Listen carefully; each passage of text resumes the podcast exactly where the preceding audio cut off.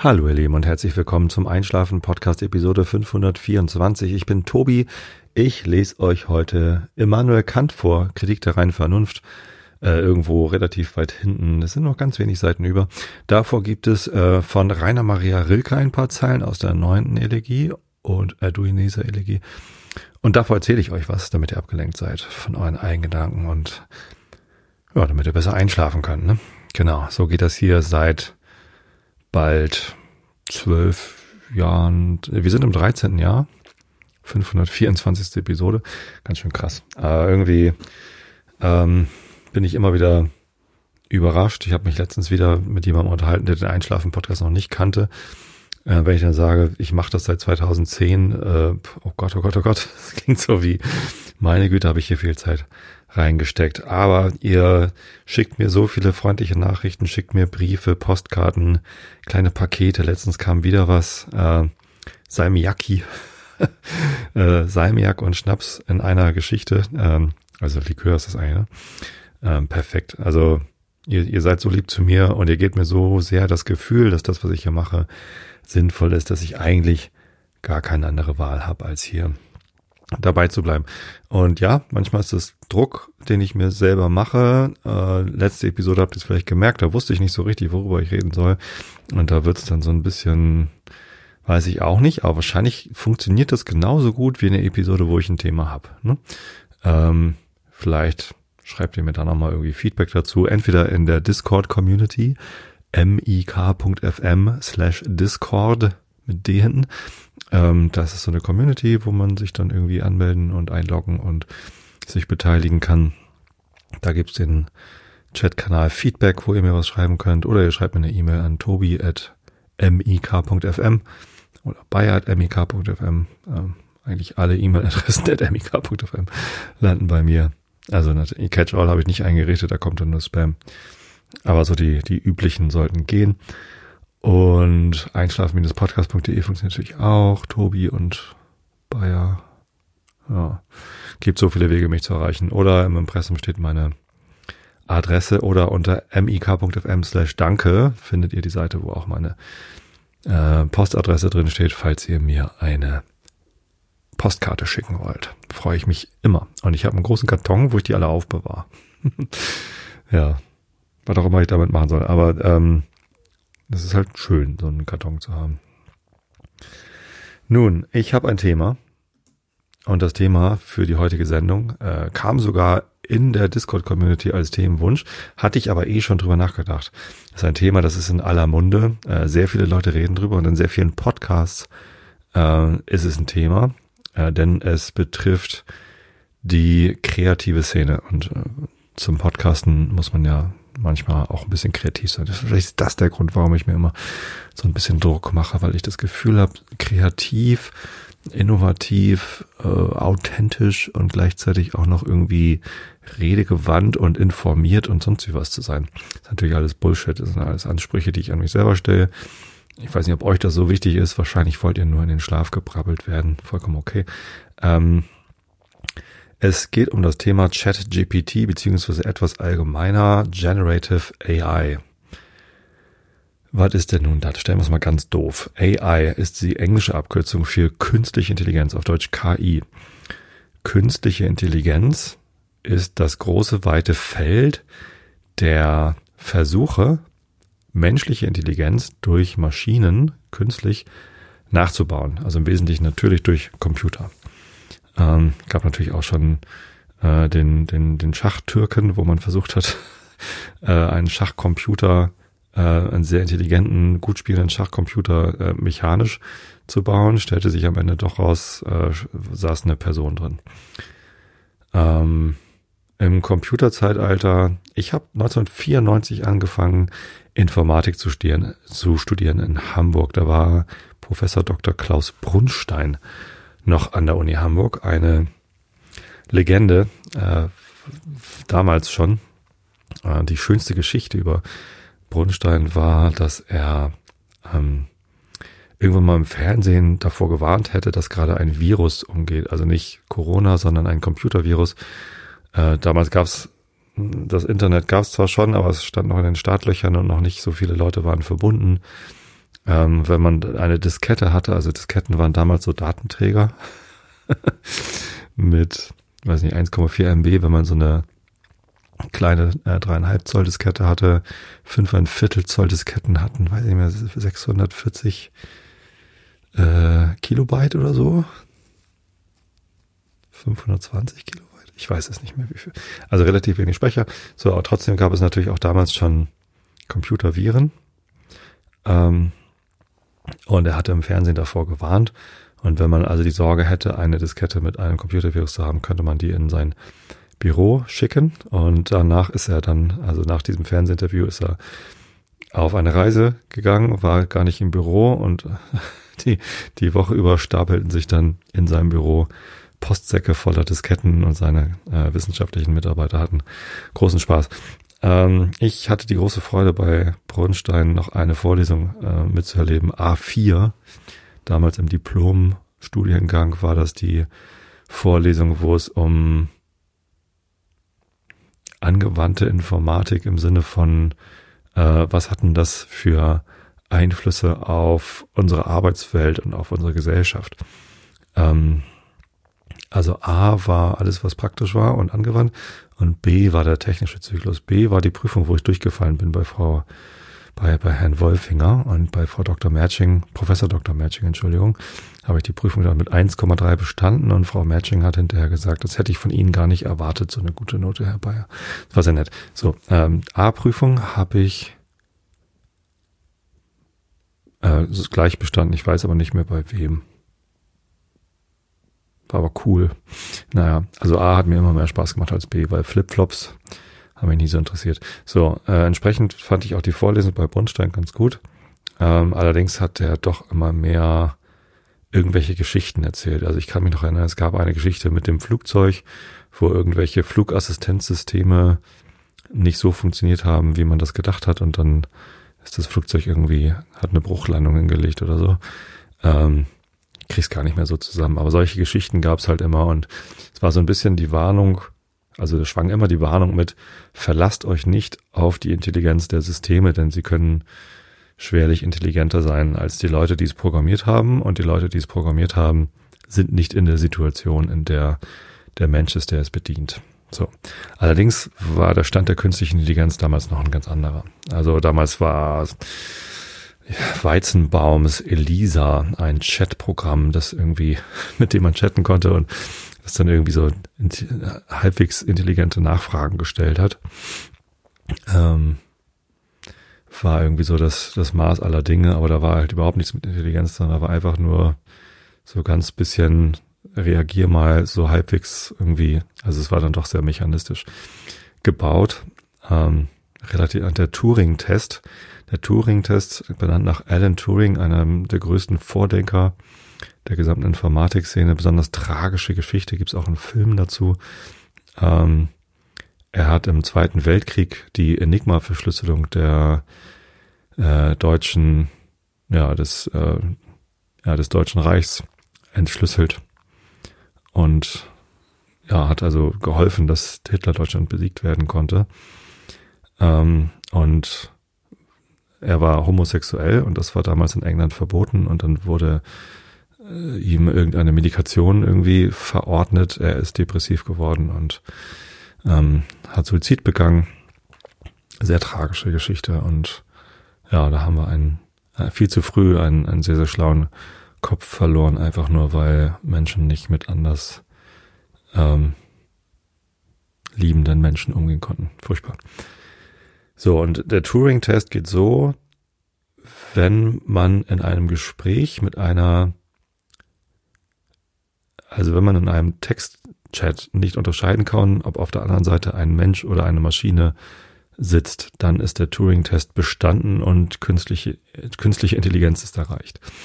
Ähm, und das, das war so seine Idee. Ne? Also wenn das nicht mehr, wenn es von einem Menschen nicht mehr unterscheidbar ist, ob man gerade mit einer Maschine oder einem Menschen spricht, dann, ähm, dann ist künstliche Intelligenz erreicht. Das ist aber wirklich alles so, ja, ähm, schwierig. Ähm, ich ich finde die, die Idee ganz gut. Letztendlich hapert es ja aber schon an der Frage, was heißt denn eigentlich Intelligenz? Was macht denn menschliche Intelligenz tatsächlich aus? Es gibt ja Intelligenztests, dann hat man so einen IQ, einen Intelligenzquotienten, den man irgendwie ausrechnen kann. Und ähm, da werden halt so Kombinationsfähigkeiten, Verständnisfähigkeiten und sowas alles geprüft. Ähm, letztendlich ist vollkommen klar, also was Wissen angeht, sind uns Computer ähm, massiv voraus. Also die Speicherkapazitäten die heutzutage zur Verfügung stehen, gehen ja weit über das hinaus, was im menschlichen Hirn abspeicherbar ist. Ähm, das heißt, Computer können schon mehr wissen als Menschen, vor allem schneller abrufbar haben. Und ja, äh, so Kombinationsfähigkeiten oder ähm, Deduktion ist natürlich auch irgendwie längst verloren, das Spiel. Ähm, ich weiß nicht, inwiefern sowas wie Kreativität auch schon zu, zur menschlichen Intelligenz dazu gezählt wird. Aber da kommen wir jetzt zu dem, zu dem aktuellen Thema, denn es gibt ein, ein neues Feld innerhalb der künstlichen Intelligenz, das nennt sich Machine Learning. Da bin ich kein Experte drin, also maschinelles Lernen.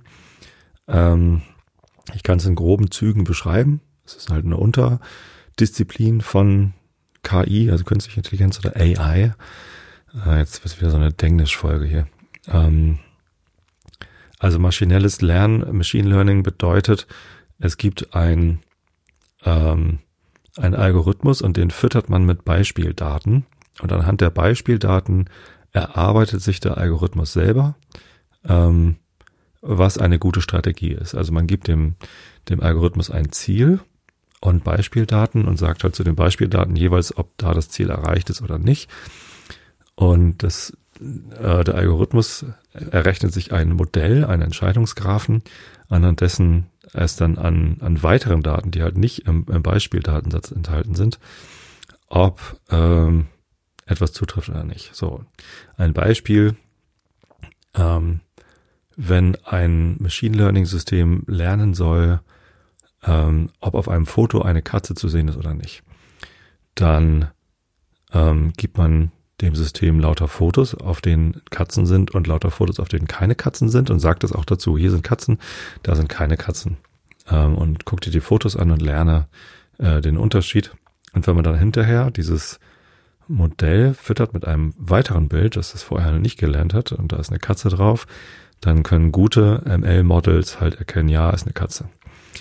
So, und ähm, oder wenn keine Katze drauf ist, sagen sie halt, nee, ist keine Katze drauf. So, und das ähm, ist mittlerweile deutlich äh, weiter getrieben. Es gibt so, ja, also ein Beispiel aus, aus meiner Welt. Ich arbeite ja bei Adobe am, am Lightroom-Produkt. Da haben wir ML-Masken. Also wenn man ein Foto hat und da ist eine Person drauf oder ein Himmel drauf oder beides, dann gibt es Situationen, wo man nur die Person heller machen möchte oder nur den Himmel dunkler oder nur den Himmel irgendwie mit irgendwie einem bestimmten Filter irgendwie versehen, damit der irgendwie stärkere Kontraste hat, die Wolken irgendwie schöner sind oder sonst was. So, und ähm, damit man dann nicht manuell dem, dem Bild auf dem Bild rummalen muss und sagen will, hier ist jetzt der Himmel ähm, und da nicht, dann äh, gibt's jetzt halt diese ML-Masken, Select Sky, äh, Select Subject und damit geht es jetzt halt irgendwie automatisch, wird irgendwie geguckt, wo ist hier das Subjekt auf dem Bild, also eine Person zum Beispiel oder ein Hund oder eine Katze äh, oder wo ist der Himmel und dann ist das automatisch selektiert und das funktioniert ziemlich gut, die Models dafür haben halt gut trainiert und das ist halt hilfreiche ja, ist das KI? Keine Ahnung was. Ist halt ein, also ML ist auf jeden Fall, ob es als Intelligenz eingestuft wird, ähm, ist, ist halt eine andere Frage.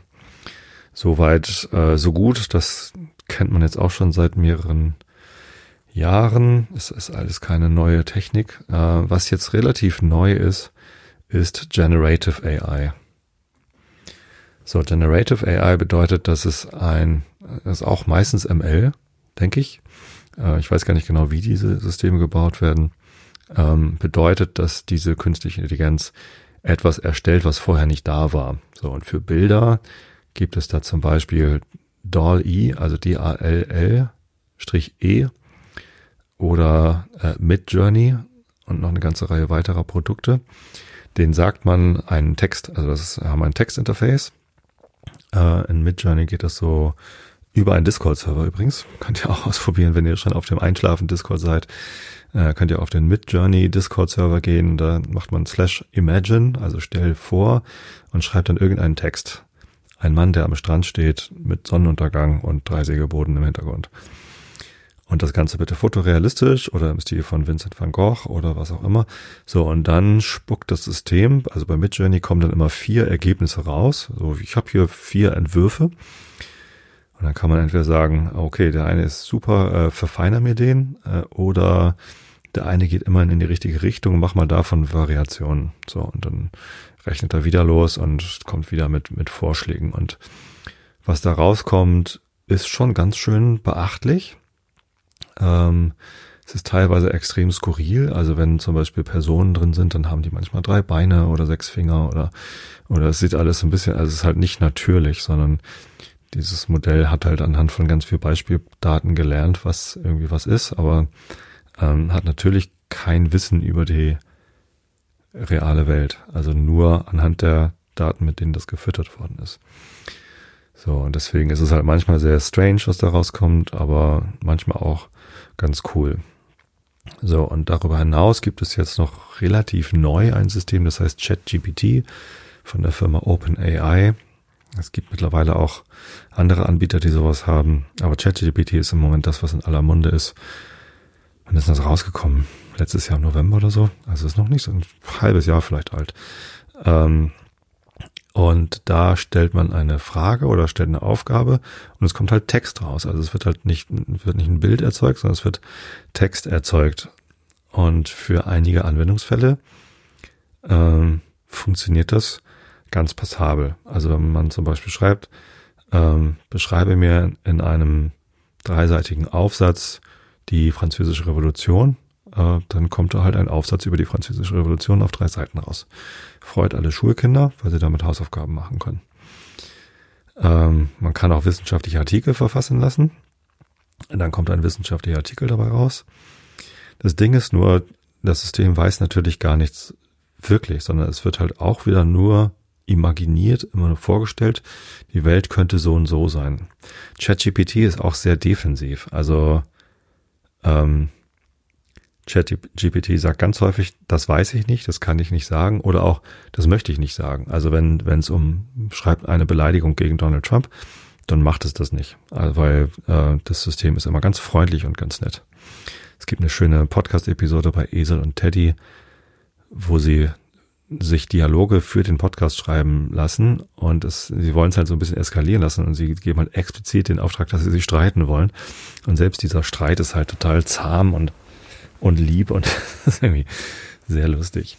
Ähm, genau, so und ähm, diese, diese wissenschaftlichen Artikel, die da rausfallen, die klingen auf den ersten Blick ganz schlüssig, genauso wie die Bilder, die aus Midjourney rausfallen, die sehen auf den ersten Blick ganz schlüssig aus, aber sie können halt auf den zweiten Blick so ganz krasse Fehler, die wir als Menschen sofort als total absurd einstufen würden. Also wie gesagt, ein drittes Bein oder ein dritter Arm oder sieben Finger in einer Hand oder sowas. Ähm, das, das weiß mit Journey natürlich nicht wirklich, äh, dass Menschen in der Regel fünf Finger haben. Ähm, also natürlich gibt es Menschen, die auch sechs Finger haben. So, und wenn man mit Journey sagt, mach mir eine Hand mit sechs Fingern, dann funktioniert das wahrscheinlich auch, aber ähm, da kommen manchmal so skurrile Dinge bei raus. Das kann man sich selber vielleicht vorher gar nicht vorstellen. Ist insofern also kreativer, als man selber ist. Aber es fehlt halt dieser menschliche, ich versuch's mal einzusortieren oder irgendwie in einen, einen vernünftigen Kontext zu setzen. Das fehlt da natürlich. Und so auch bei den wissenschaftlichen Artikeln. Also es klingt erstmal schlüssig, ist aber natürlich vermutlich völliger Humbug. Und vor allem, wenn man dann zu den Referenzen kommt, also wissenschaftliche Aufsätze haben ja immer Referenzen auf andere wissenschaftliche Aufsätze, das denkt sich das System halt einfach aus. Es weiß, aha, eine Referenz sieht so und so aus, da gibt es einen Namen und ein Datum und einen Titel von irgendwas, was zitiert wird und dann denkt er sich halt einen Namen und einen Titel und eine Jahreszahl aus und schreibt sich das dahin und prüft aber natürlich nicht, ob es das wirklich gibt, diese Referenz, ob die irgendwas mit dem Thema zu tun hat und so weiter. So. Was ähm, haben wir jetzt davon? Also ich habe letztens ein Tutorial gesehen, wie man sich innerhalb kürzester Zeit eine eigene Website damit bauen kann, die grafisch ansprechend ist und irgendwie gut funktioniert. Ähm, interessanterweise kam der Source Code für die Webseite, also HTML und CMS, kam dann eben doch aus einem Visivic Editor, Editor X. Hm, hätte man natürlich auch mit Dreamweaver oder GoLive oder Jimdo oder sich irgendwie anders zusammenklickern können. Aber ähm, man kann mit Journey sagen, ähm, gestalte mir eine Webseite für Schuhe war das Beispiel, um Schuhe zu verkaufen. So, dann kommen halt irgendwie drei, nee, vier Bilder, die ungefähr so aussehen wie eine Webseite, auf der Schuhe verkauft werden könnten. Und schon hat man irgendwie einen Ausgangspunkt. So, dann kann man sagen, ja gut, das mit dem Menü an der Seite gefällt mir oder das mit dem Menü oben gefällt mir, variiere mal darüber und dann hat man vielleicht noch irgendwie so ein Hero oder irgendwie ein Call to Action und so lauter so Sachen und kann die dann irgendwie ein bisschen variieren und rausschieben. Hat aber vor allem halt eine, eine Grafik und einen Aufbau, wie es irgendwie funktionieren könnte. Und dann ist es in diesem Beispiel so weitergegangen, dass da mit ChatGPT die tatsächlichen Texte dafür gebaut worden sind. Denn Midjourney und Dolly, die können halt keine Texte generieren, sondern nur Bilder. Und da, wo Text wäre auf dem Bild, ist halt irgendwie krickelkrackel. Also es ist kein echter Text. Ähm, naja, mit, mit ChatGPT kann man dann halt die entsprechenden Texte dazu sich generieren lassen und das dann irgendwie zusammenfügen. Und äh, das ist ein ganz nettes Beispiel, weil ähm, wofür diese Tools vermutlich gut sind. Ähm, ich mache mal eine Kapitelmarke. Also, ich glaube, dass diese Tools ein, ein, ein paar ganz wunderbare Anwendungsfelder haben. Also für Leute, die relativ viel Content generieren müssen. Also ich bin zum Beispiel Designer in einer Werbeagentur. Ich muss ständig Entwürfe für Webseiten machen und es ist eigentlich ein bisschen repetitiv und ein bisschen langweilig.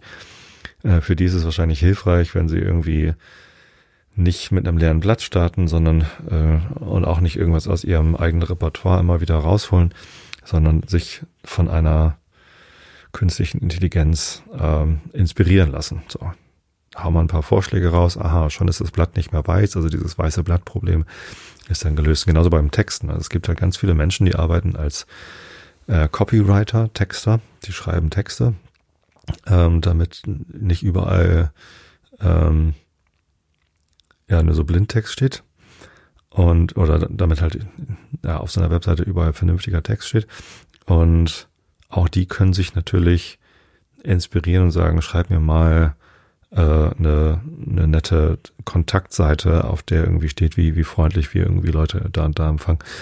Ähm, Genau, und dann, dann kommt da halt ein Text raus und schon ist das weiße Blattproblem gelöst und man hat mal so einen Ausgangspunkt. So, und von da aus kann man dann weiter iterieren und sich das irgendwie schön machen. Ähm, allerdings hat das Ganze auch einen großen Schwung an, an Problemen, den es mit sich bringt. Und da weiß ich gar nicht, wo ich anfangen soll. Also, viele von den aktuell bestehenden Systemen sind gefüttert mit Daten, äh, zu denen die Leute kein Recht hatten. Also mit Journey ist, glaube ich, eins von diesen Beispielen. Die brauchten sehr viele Bilder, um ihr Modell zu füttern, zu trainieren nennt man das auch. Und ähm, haben sich halt einfach aus dem Internet lauter Bilder runtergeladen. Und diese Bilder sind aber meistens verwertungsrechtlich geschützt. Und auch wenn man sie im Internet sich angucken kann, heißt das noch lange nicht, dass man damit alle möglichen Sachen machen darf, inklusive sowas wie ein ML-Modell äh, trainieren. So, das heißt, da gibt es rechtliche Probleme. Ähm, die Betreiber von diesen aktuell existierenden Systemen, weiß ich nicht, welche davon jetzt irgendwie Daten unrechtmäßig verwendet haben und welche nicht. Ähm, es ist wohl erwiesen, ich habe es jetzt nicht besonders nachgeforscht, dass äh, etliche davon äh, geschummelt haben.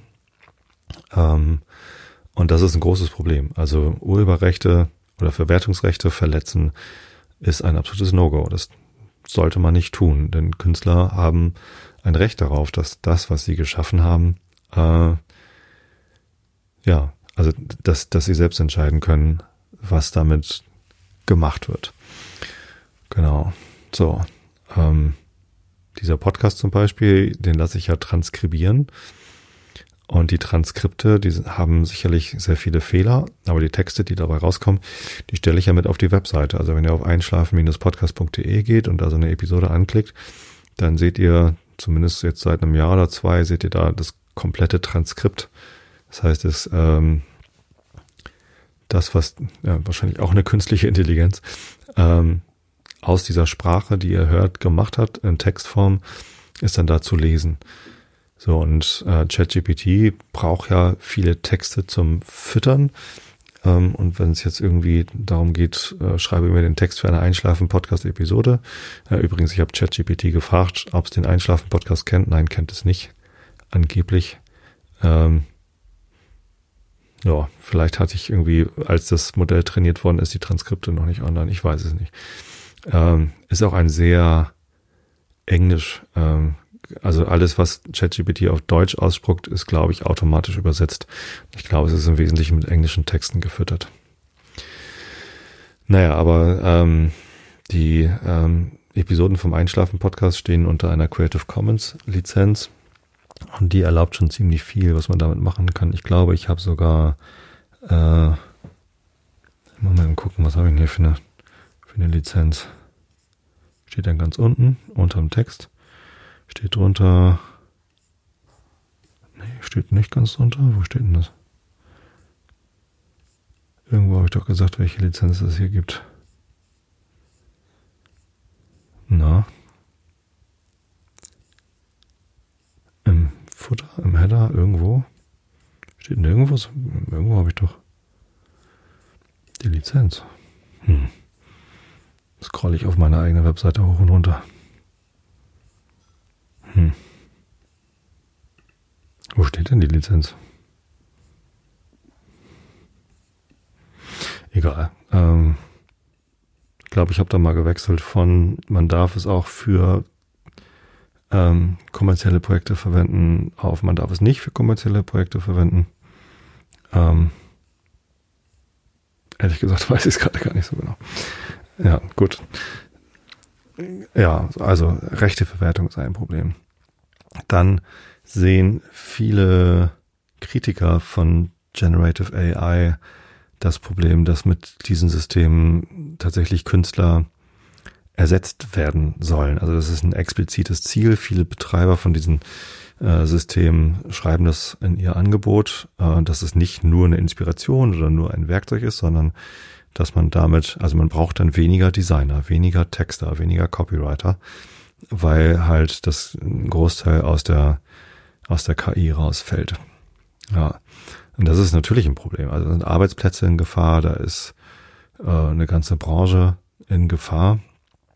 Ähm, und das ist, ja, ob es jetzt den Kunstmarkt tatsächlich gefährdet, ähm, weiß ich nicht. Ähm, ist, also der Kunstmarkt, ehrlich gesagt, kenne ich mich damit nicht besonders gut aus. Ich nehme an, er ist ziemlich groß, er ist ziemlich äh, divers und dass jetzt der Kunstmarkt geflutet wird mit lauter durch künstliche Intelligenz erstellte Kunstbilder und dass dann echte Künstler, die halt mit Pinsel oder Bleistift oder was auch immer arbeiten, keine Chance mehr haben, ähm, weiß ich nicht. Also ich glaube, der Kunstmarkt funktioniert ein bisschen anders als dass es im Internet eine Webseite gibt. Man kann dann Kunst kaufen und dann ist das irgendwie Kunst, sondern ich hoffe, zumindest in meinem Verständnis von Kunst, dass es dann doch eben viel um die Künstler selbst geht. Dass es halt irgendwie Künstler gibt, die eine Ausstellung machen, dann gibt es eine Vernissage,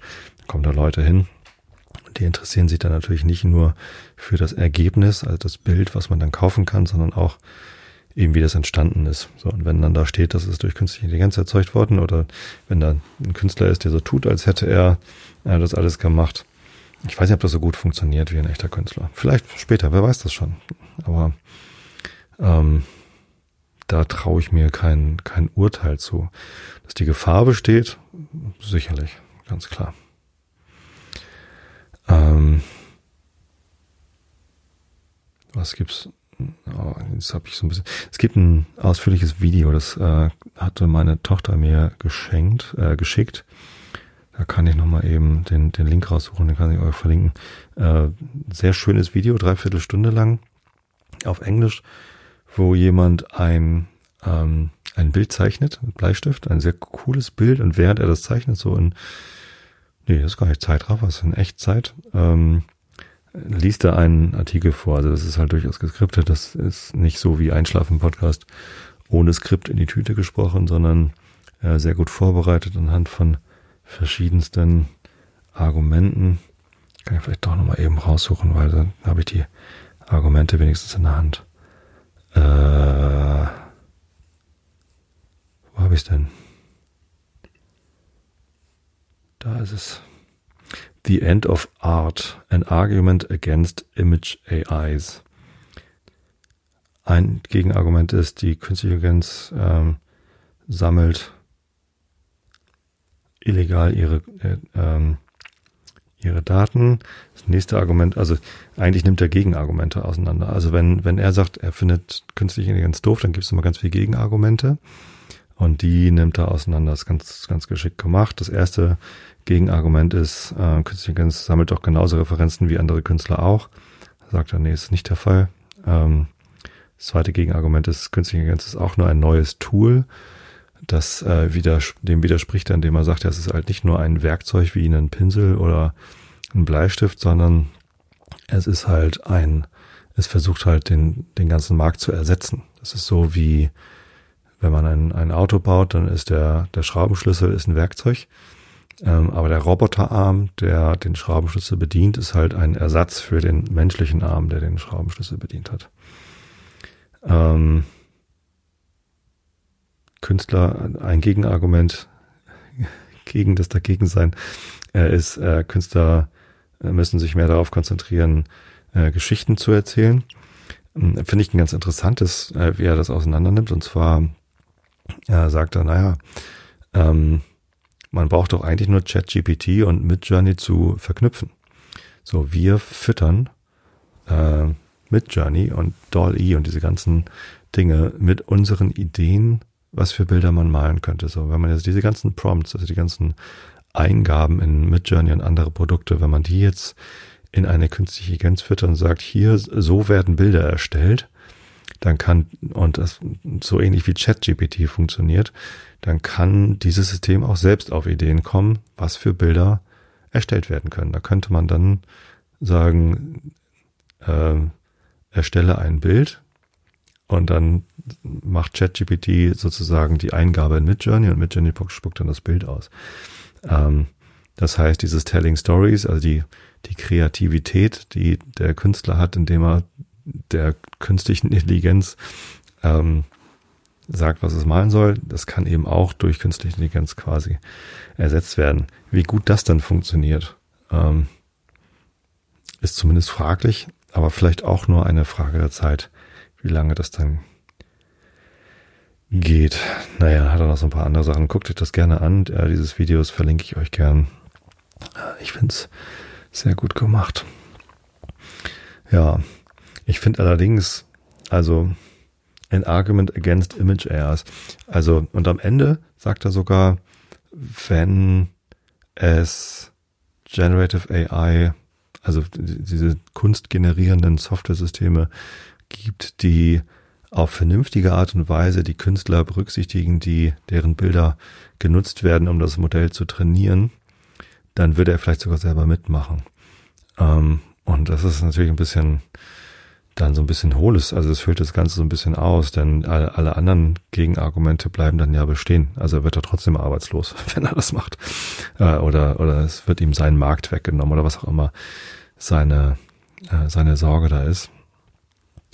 Ähm, denn wenn es nur darum geht, dass dann diese künstliche Intelligenz dann äh, ihm zugesteht, dass er selber entscheiden kann, ob seine Werke zum Trainieren benutzt werden oder vielleicht sogar, also man könnte ja so eine Attribution einbauen, also eine Nennung derjenigen Werke, die genutzt worden sind, um das Modell zu trainieren. Aber ich glaube, wenn ich diese Systeme richtig verstanden habe, dann sind das sehr, sehr viele im Zweifel. Ne? Also wenn ich dann einen ein Bild mir generieren lasse und dann angebe, dieses Bild wurde von der künstlichen Intelligenz bericht, äh, erstellt und basiert auf folgenden 500.000 anderen Bildern, die als Inputmaterial gegolten haben, ist die Frage, wie hilfreich das dann noch ist. So, und selbst wenn man diese 500.000 Werke, deren Autoren irgendwie noch am finanziellen Erfolg beteiligen möchte, also diese äh, Tools sind im Moment fast alle kostenfrei oder zumindest irgendwie anfangs kostenfrei.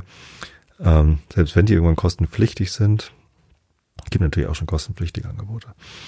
Und die Firma, die das betreibt, dann damit Geld verdient, selbst wenn dieses Geld dann irgendwie zum Teil an die Leute weitergegeben wird, die das Modell trainiert haben, dann kommt da, glaube ich, einfach insgesamt am Ende relativ wenig bei rum. Also ich meine, bei Spotify kommt schon sehr, sehr wenig für die Musiker rum, deren Musik dort verkauft wird.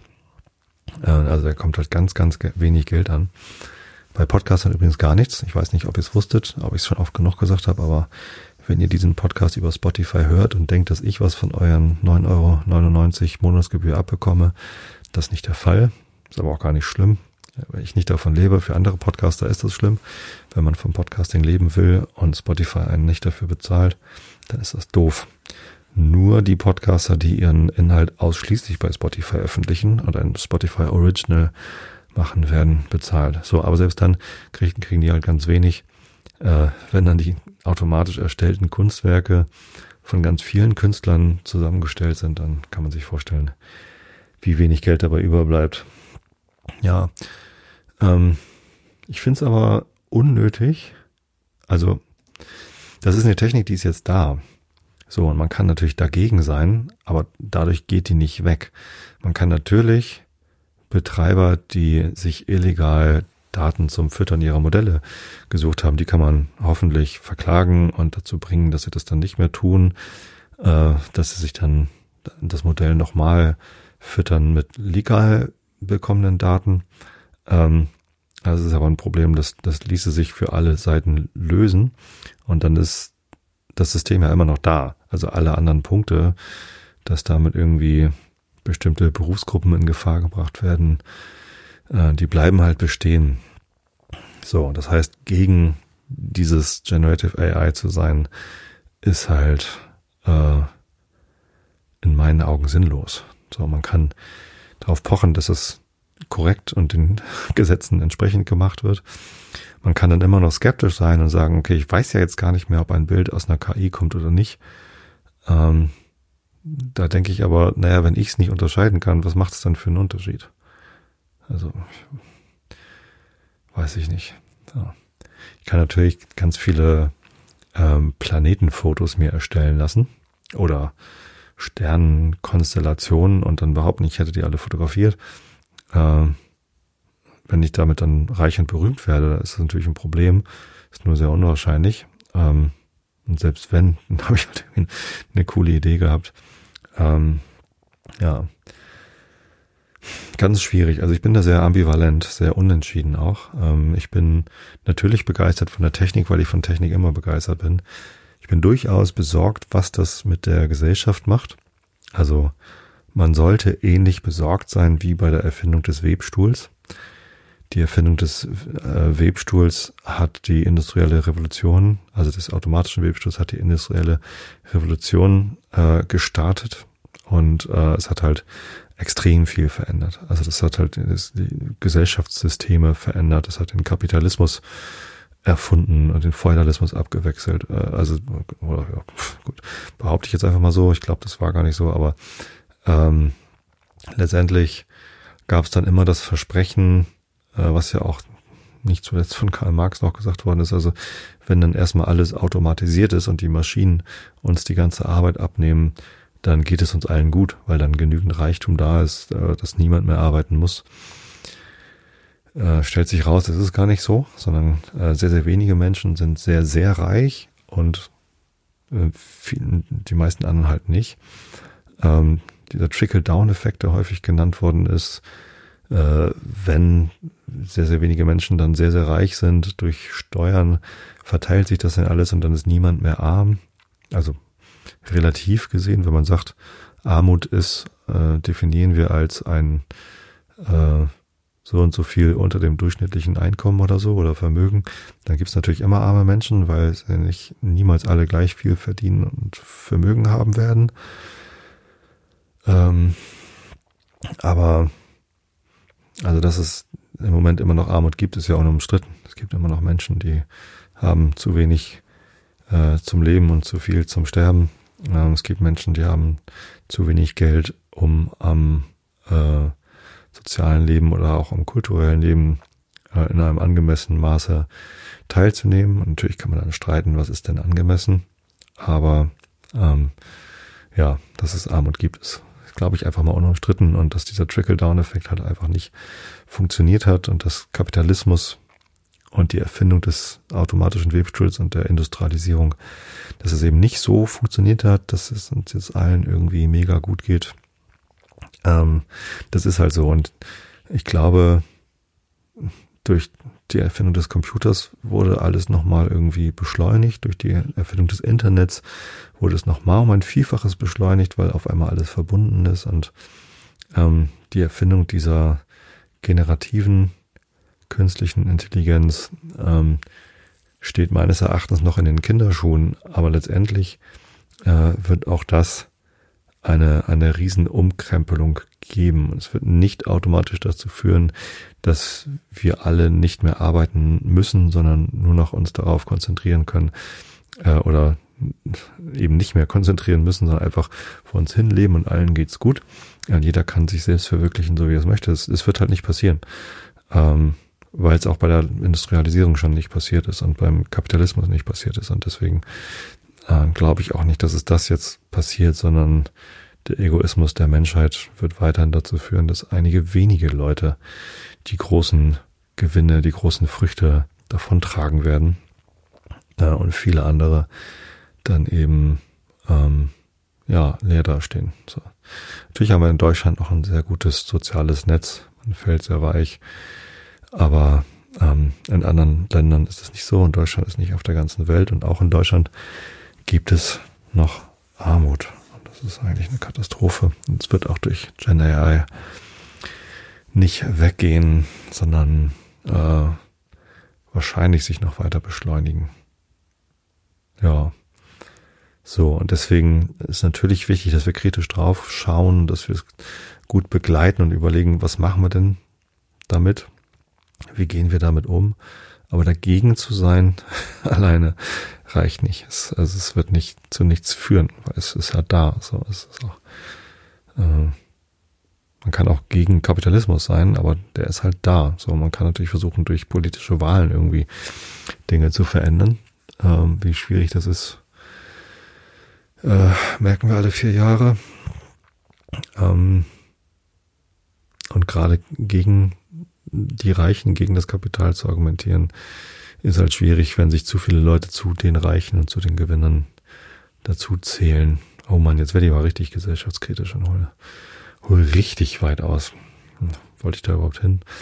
Naja, also ich denke schon, dass diese ganze ähm, generierende künstliche Intelligenz, Gen AI, abgekürzt auf Englisch, dass die ähm, ein einen massiven Einfluss auf die Wirtschaft hat. Also ich kenne jemanden, der betreibt eine Webagentur, naja, eigentlich ist es eine Firma, die unter anderem auch Webseiten erstellt und die benutzen mit Journey mittlerweile in ihrem täglichen Doing für, für genau das. Also den, den weißen Fleck entfernen. Und so wird es eben auch beim Texten passieren. Also ich bin ja Hobbymusiker, ne? Und, oh ja, stimmt, stimmt, das habe ich ganz vergessen. Also, ich bin Hobbymusiker ich spiele viele Coversongs nach und ich genieße das sehr, weil es dann meistens künstlerische Werke sind, die ich, die mich sehr freuen. Ich mache aber auch gern eigene Musik, so und schreibe Songs, habe Songs geschrieben, als ich noch jünger war. Äh, seit vielen Jahren fällt mir das sehr schwer, weil als ich jung war, hatte ich keinen großen Anspruch und hatte genügend Ideen und habe halt lauter Songs geschrieben. Also musikalisch eher einfach, textlich auch nicht unbedingt äh, anspruchsvoll. So und äh, also gerade meine Rocksongs früher bei Remedy. So bei meiner Band Isolation, die dann ja später Horst Blank hieß, ähm, lief das immer noch. Aber ich glaube, den letzten Song habe ich vor über zehn Jahren geschrieben. So, seit über zehn Jahren habe ich keine Songs mehr geschrieben. Und es liegt nicht daran, dass mir nichts mehr einfällt, was irgendwie Musik angeht. Es haperte im Wesentlichen an an Texten. Also Musik schreiben, Akkordfolgen, ähm, auch Melodien fällt mir nicht so schwer. Sobald ich irgendwie einen Text habe, geht das irgendwie und irgendwas fällt mir dann immer ein und wenn es nicht gut ist, verwerfe ich es und, und mach noch was. Aber Texte schreiben ist mir zunehmend schwer gefallen. Das lag, glaube ich, im Wesentlichen am Anspruch, dass ich dann irgendwie gemerkt habe, naja, so richtig toll sind die Texte, die ich da geschrieben habe, nicht.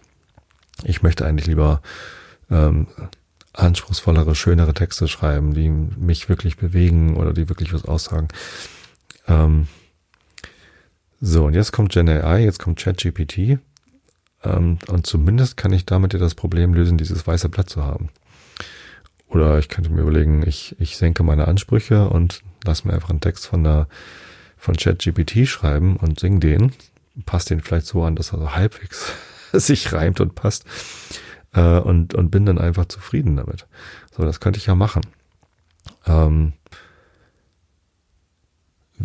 und ich überlege, ob das schlimm wäre. Also für mich, so, weil ich würde dann wenigstens wieder Songs schreiben können. So, vielleicht ist das ein bisschen albern. Vielleicht habe ich die Texte dann nicht selber geschrieben. Vielleicht müsste ich dann auch, wenn ich Konzerte spiele oder das auf den Tonträger banne, äh, müsste ich dann sagen, ich habe den Text nicht selber geschrieben, sondern das war ein Computer. Aber selbst wenn, so, dann würde ich das halt machen. Ich hatte vor etlichen Jahren die Idee, äh, nicht nur einen Song zu schreiben, sondern ein ganzes Album. Und die Idee war so, dass ich, ähm, also ich bin ja großer Game of Thrones Fan, also nicht nur die Fernsehserie, sondern auch das Buch oder die Bücher, das Lied von Eis und Feuer und die, die Folgebücher habe ich halt verschlungen, gelesen, mehrfach gelesen, die Serie geguckt und bin großer Fan. Und ich hatte dann irgendwann mal die Idee, wäre doch ganz geil, wenn ich ähm, ein Album schreiben würde. Also ein Album ist ja mehrere Songs, also mehr als sechs Songs, die irgendwie einen inhaltlichen Zusammenhang haben oder die irgendwie zusammenpassen. So, das ist ein Album für die Leute, die jetzt noch auf Spotify irgendwie einzelne Songs hören. Ähm, und die Idee für das Album war, über die einzelnen Charaktere dieser Buchreihe, also Arya Stark oder ähm, ja, oder Sansa Stark oder äh, Jon Snow oder Daenerys Targaryen Songs zu schreiben über die Person, ohne diesen Namen zu nennen. Und alle, die die Bücher kennen, wüssten halt, um wen es geht. Und alle, die es nicht kennen, denken halt einfach, es geht halt um irgendeine Person. Ich fand die Idee total gut. So, und ich bin aber nie dazu gekommen, das auszuführen, weil der Anspruch daran ist halt ziemlich hoch. Also ich müsste halt die Person treffen, ähm, mit Metaphern um mich werfen, die zur Person treffen. Ja, dürfte den Namen nicht nennen, aber hm, so habe ich nicht gemacht. So, ich habe jetzt aber ChatGPT genommen. Jetzt kann ich euch was vorlesen. Ähm, und habe ChatGPT gesagt, auf Englisch kommt das jetzt alles, weil, wie gesagt, die deutsche Interface von ChatGPT ist alles nur automatisch übersetzt. So, ich habe gesagt, write a song text about Arya Stark without saying her name.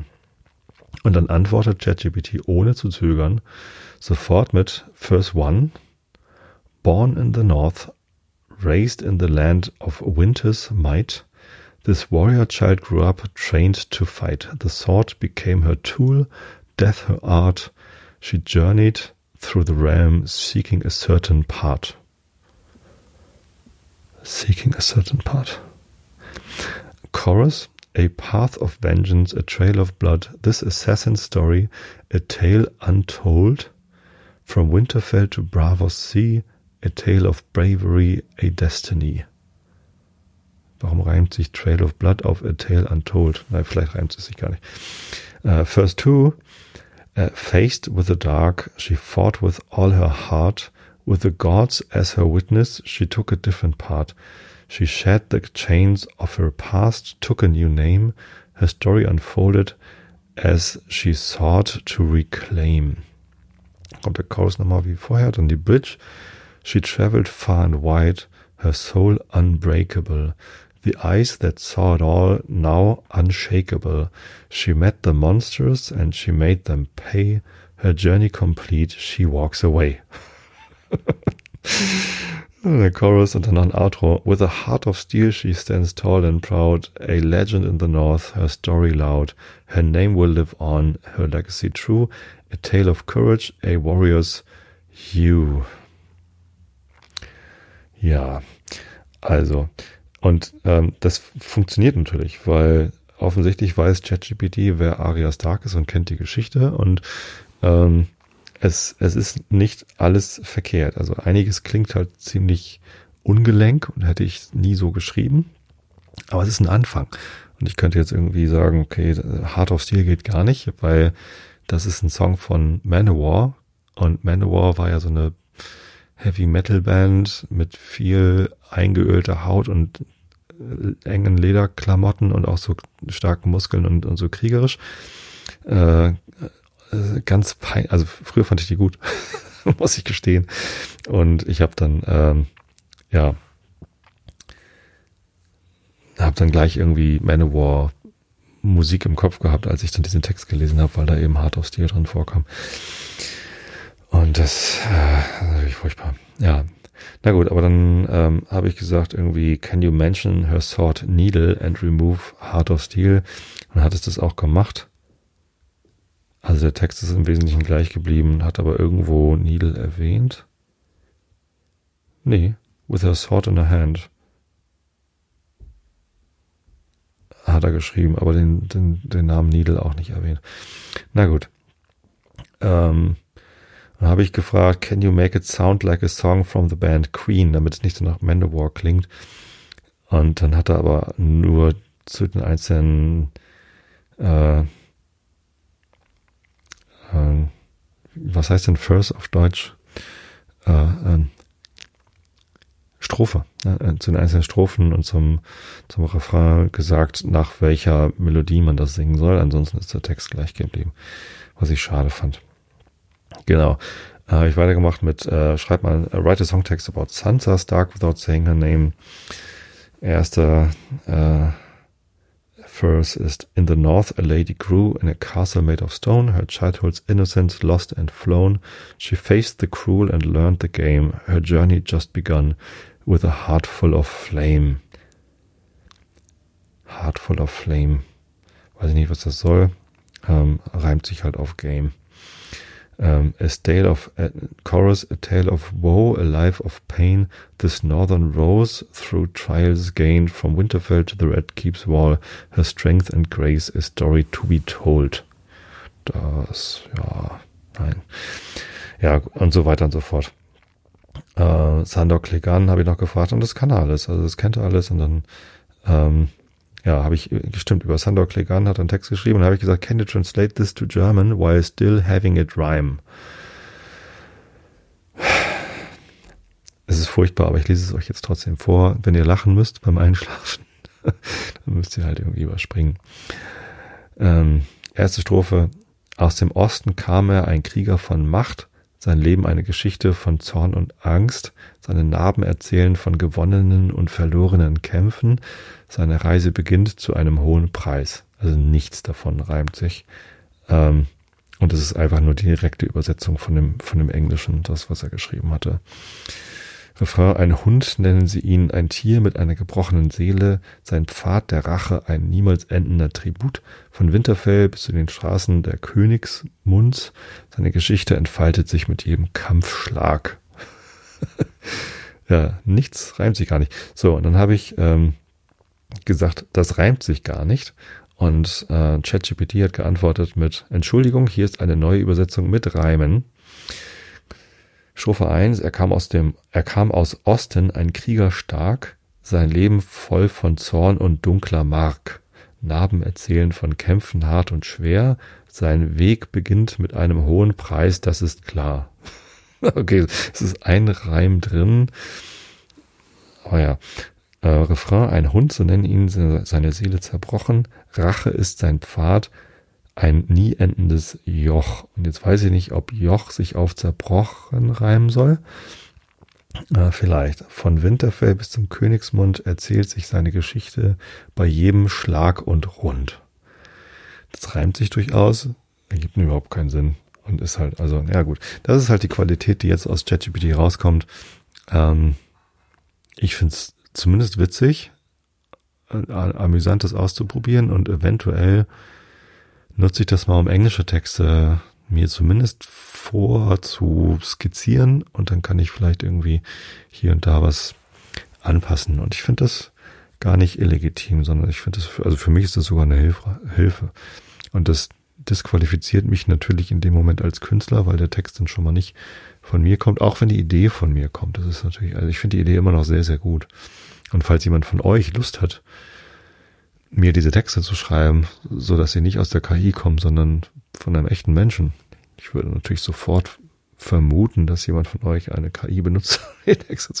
Nein, also sehr, sehr gerne. Schickt mir gerne Vorschläge, wie diese Texte aussehen könnten. Ähm, und vielleicht schreiben wir dann Musik dazu und machen ein Album. Falls ihr selber jetzt dieses Album rausbringt, dann habe ich zumindest meine Idee preisgegeben und jemand anders wird reich und berühmt damit. So sei es dann. Ähm, ja, ich denke, für sowas könnte man es, wenn man es dann korrekt einsetzt, jetzt schon benutzen. Für alles andere, also und, und für Pop-Alben, ne? also da, wo es nicht auf Qualität ankommt, also wo es um den Massenmarkt geht oder wo schnell irgendwas gefüttert werden muss, ähm, da denke ich schon, wird es ziemlich viel wegnehmen. Meine Hoffnung ist tatsächlich, dass die Arbeit, die dann wegfällt, im Wesentlichen langweilige, repetitive und nervige Arbeit ist. Ähm, meine Befürchtung ist, dass es vielleicht trotzdem Leute gibt, die mit dieser Arbeit Geld verdient haben, die dann halt so nicht mehr Geld verdienen können. Ja. Also eine, eine Veränderung auf jeden Fall, eine große Veränderung, ja. Äh, eine gefährliche Veränderung auch. Und ich glaube aber nicht, dass wir es noch wieder wegmachen können. Also wir können es nicht verbieten. Wir müssen halt lernen, äh, was machen wir jetzt damit. Und das wird schwierig genug. Gut, jetzt habe ich eine Stunde schön über ChatGPT und GenAI gesprochen. Falls ihr da noch Fragen zu habt, stellt sie nicht mir, denn mehr weiß ich darüber nicht. Ich lese euch stattdessen jetzt äh, Rainer Maria Rilke vor. Der hat kein ChatGPT gehabt, auch wenn sich nichts reimt. Die neunte Duineser Elegie fängt so an. Warum, wenn es angeht, also die Frist des Daseins hinzubringen als Lorbeer, ein wenig dunkler als alles andere Grün, mit kleinen Wellen an jedem Blattrand, wie eines Windes Lächeln, Warum dann menschliches Müssen und Schicksal vermeidend sich sehnen nach Schicksal? Oh, nicht weil Glück ist, dieser voreilige Vorteil eines nahen Verlusts, nicht aus Neugier oder zur Übung des Herzens, das auch im Lorbeer wäre, aber weil hier sein viel ist und weil uns scheinbar alles das Hiesige braucht, dieses Schwindende, das seltsam um uns angeht, uns, die Schwindendsten, einmal, jedes nur einmal, einmal und nicht mehr und wir auch einmal, nie wieder. Aber dieses einmal gewesen zu sein, wenn auch nur einmal irdisch gewesen zu sein, scheint nicht widerrufbar.